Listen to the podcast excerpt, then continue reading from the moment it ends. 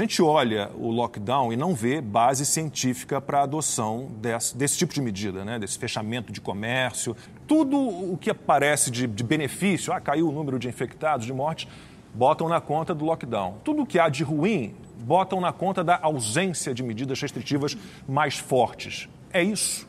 É o que vem sendo feito, mas não é o correto. Na verdade, não existe uma base teórica forte para o lockdown. Existe base teórica forte para o distanciamento social.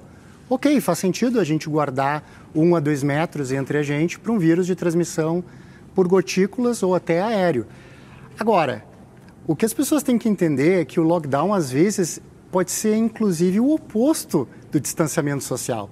Se você pega os dados do IBGE, por exemplo, e vê o número de pessoas que tem numa residência em Manaus, quando você manda ficar todo mundo em casa, fica todo mundo aglomerado num ambiente restrito. E o vírus não sabe que aquilo é lockdown. Para ele, aquilo é uma aglomeração. O índice de contágio em penitenciárias é 10 vezes menor do que em qualquer outro ambiente. Então, como é que isso é explicado, né, segundo a ciência? Porque você tem no ambiente é, prisional, é, você tem tráfico de pessoas indo e saindo, né, funcionários e visitas e etc. E mesmo assim, né, você tendo 45 pessoas em celas onde cabem 15 é, pessoas, você mesmo assim tem um índice é, 10 vezes menor do que em qualquer outro ambiente.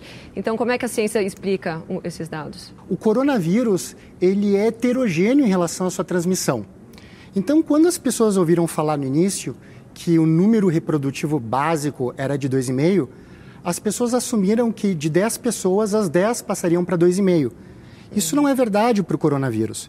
Para o coronavírus, a média pode parecer 2,5, mas 70% das pessoas têm um R0 abaixo de 1 e não passam para ninguém, e 30% têm um R0 muito alto. Então, para que inicie um incêndio epidêmico, precisa de um super spreader, de um super disseminador, de um desses que tem um R0 muito alto.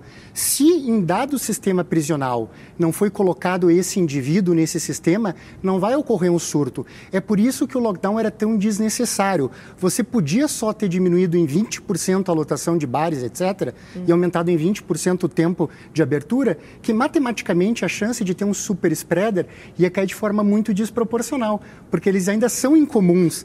A transmissão é heterogênea. Então a gente poderia ter usado a heterogeneidade da transmissão e mantido a sociedade funcionando, até com mais segurança eventualmente.